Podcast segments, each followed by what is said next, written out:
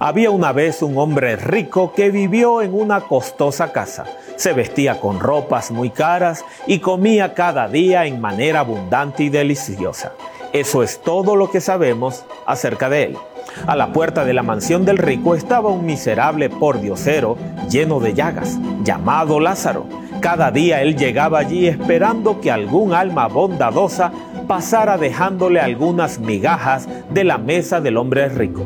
Tan débil como estaba, Lázaro no podía ni aún ahuyentar a los perros que venían hacia él y le lamían sus heridas. Por muchos años, él estuvo tiritando al borde de la muerte y ahora finalmente cruzó el umbral de la misma y murió. Nuestro tema de hoy es El rico y Lázaro. Aunque la muerte te haya arrebatado un ser querido, hay esperanza en medio de la muerte.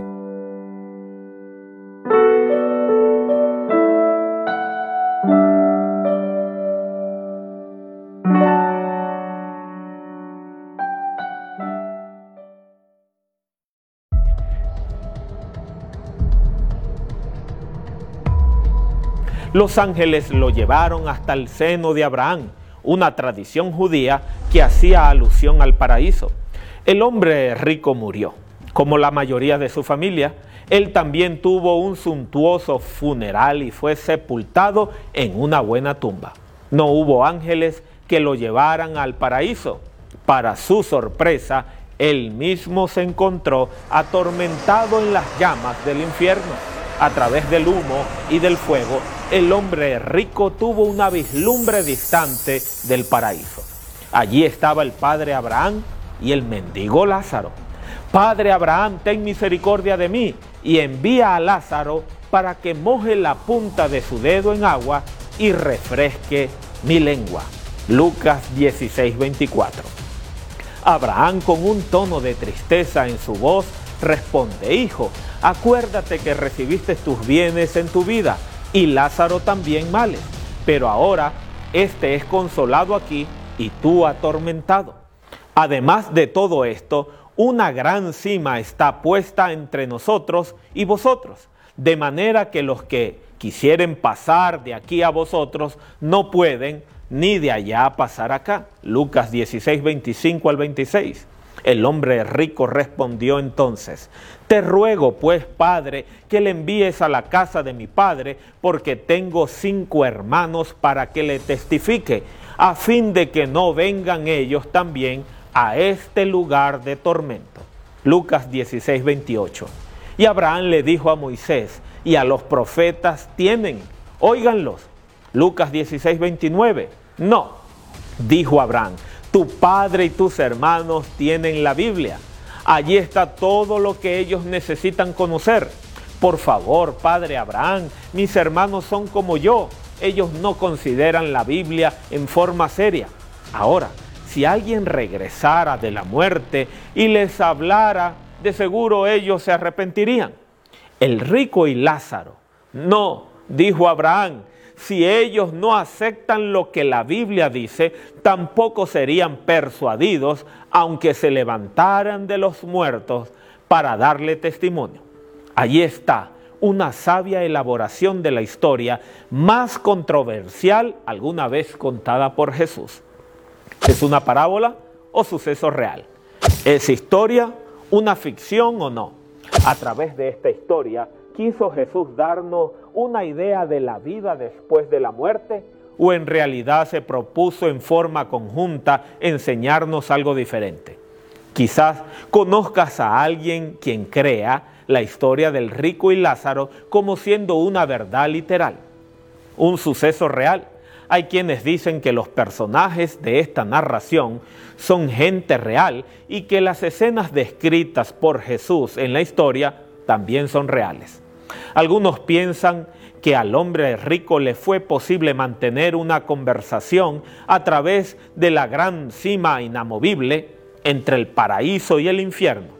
Quienes dicen que la narración del rico y el Lázaro es real, lo justifican diciendo que Jesús le dio al mendigo un nombre real. Sin embargo, hay algo que falta aquí.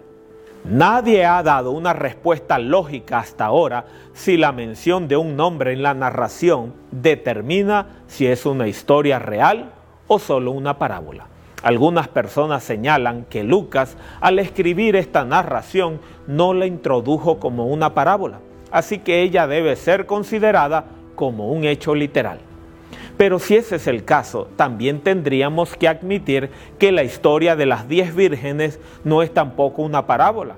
Lo mismo se podría decir de la casa construida sobre la roca o sobre la arena.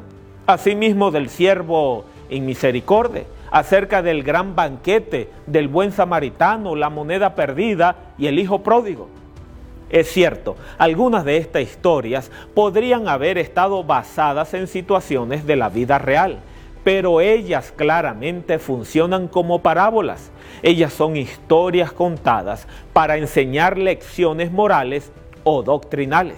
Aún así, ninguna de ellas es introducida como una parábola.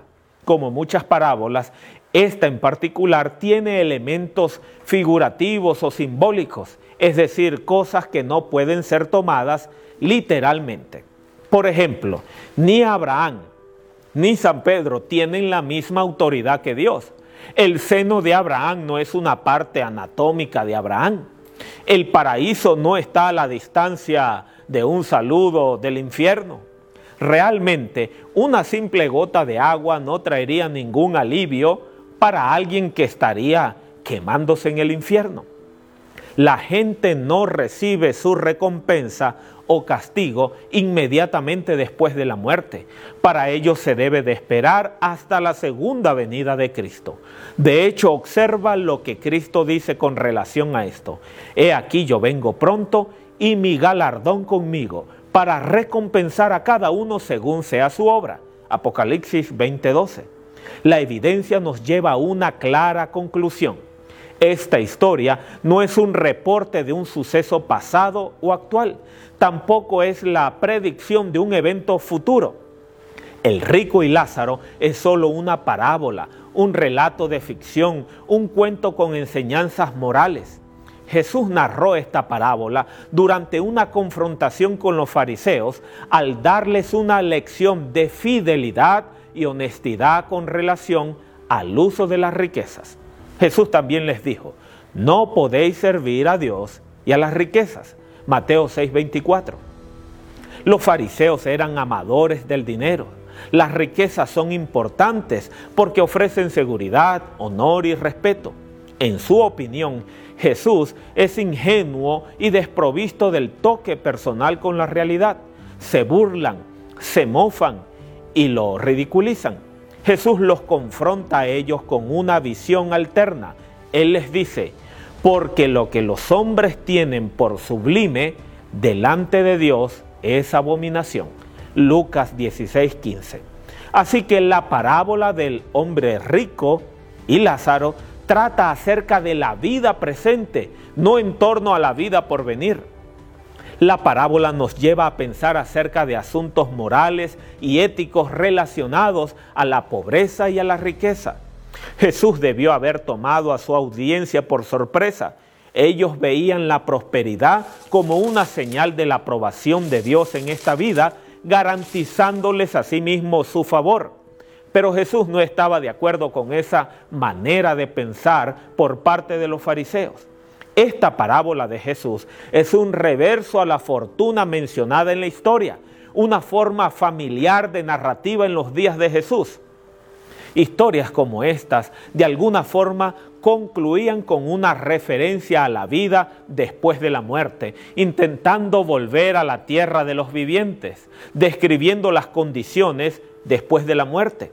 Mediante la parábola, Jesús no intenta enseñar acerca de las condiciones de la vida después de la muerte. Él termina su historia con un inesperado giro en la narración.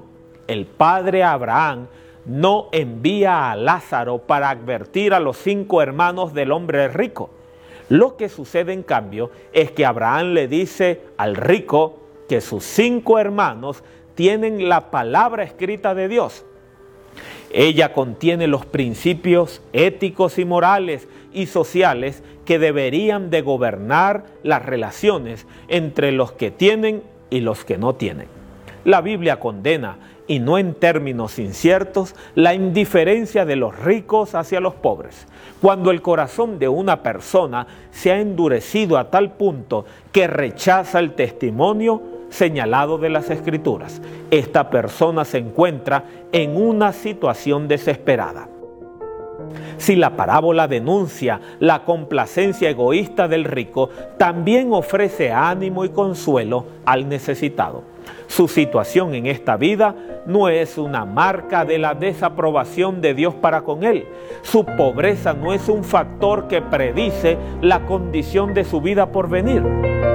La vida puede parecer injusta, el orden moral puede parecer fuera de su lugar, pero ellos no están destinados a continuar destituyendo a las personas de la vida futura. Al final, la perfecta justicia de Dios prevalecerá, las iniquidades y las injusticias se arreglarán para siempre. ¿No es eso lo que todos queremos?